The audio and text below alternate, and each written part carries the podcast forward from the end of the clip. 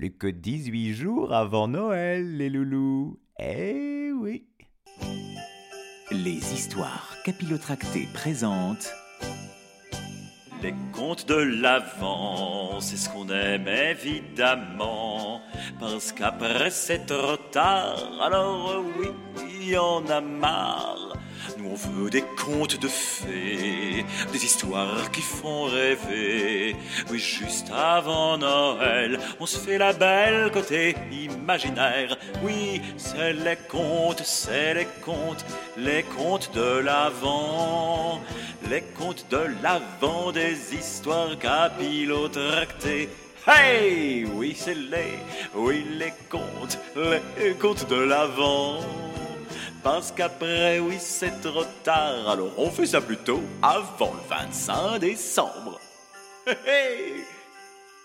Aujourd'hui 7 décembre, je vais vous raconter l'histoire du héron, des poissons et du homard.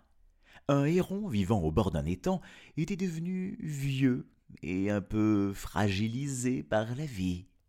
Et comme il n'avait plus la force d'attraper les poissons, il réfléchit à quelle ruse il aurait recours pour vivre. Il dit un jour aux poissons Hé, et vous là, les, les, les poiscailles, euh, savez-vous le malheur qui vous menace? Hmm? Eh, qu'est-ce qu'il nous raconte celui-là? Bah quoi, quel malheur Je comprends pas de quoi il parle.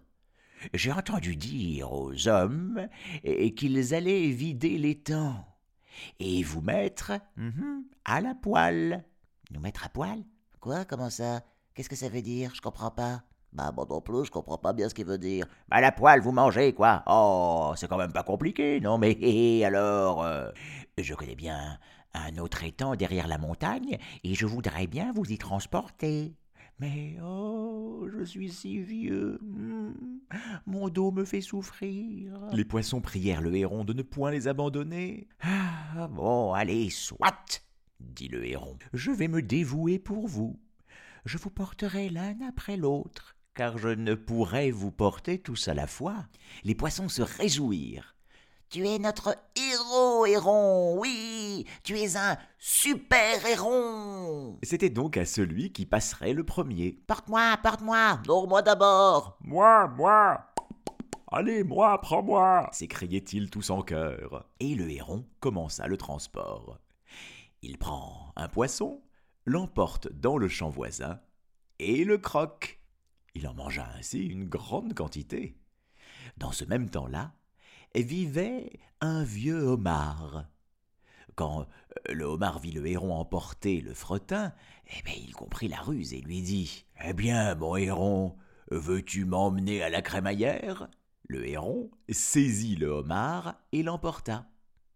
Arrivé dans le champ, le héron voulut poser le homard, mais celui-ci, apercevant les arêtes de poisson sur la terre, serra de ses pinces le cou du héron et commença à l'étrangler. Le volatile eut juste le temps de tremper le bout de son aile dans le sang d'un cadavre de poisson qui gisait là et d'inscrire sur le sol le homard m'a tué, avant de pousser son dernier soupir. Puis le homard revint à la rivière et raconta toutes ses péripéties aux poissons, et surtout la sinistre vérité. À demain, les amis!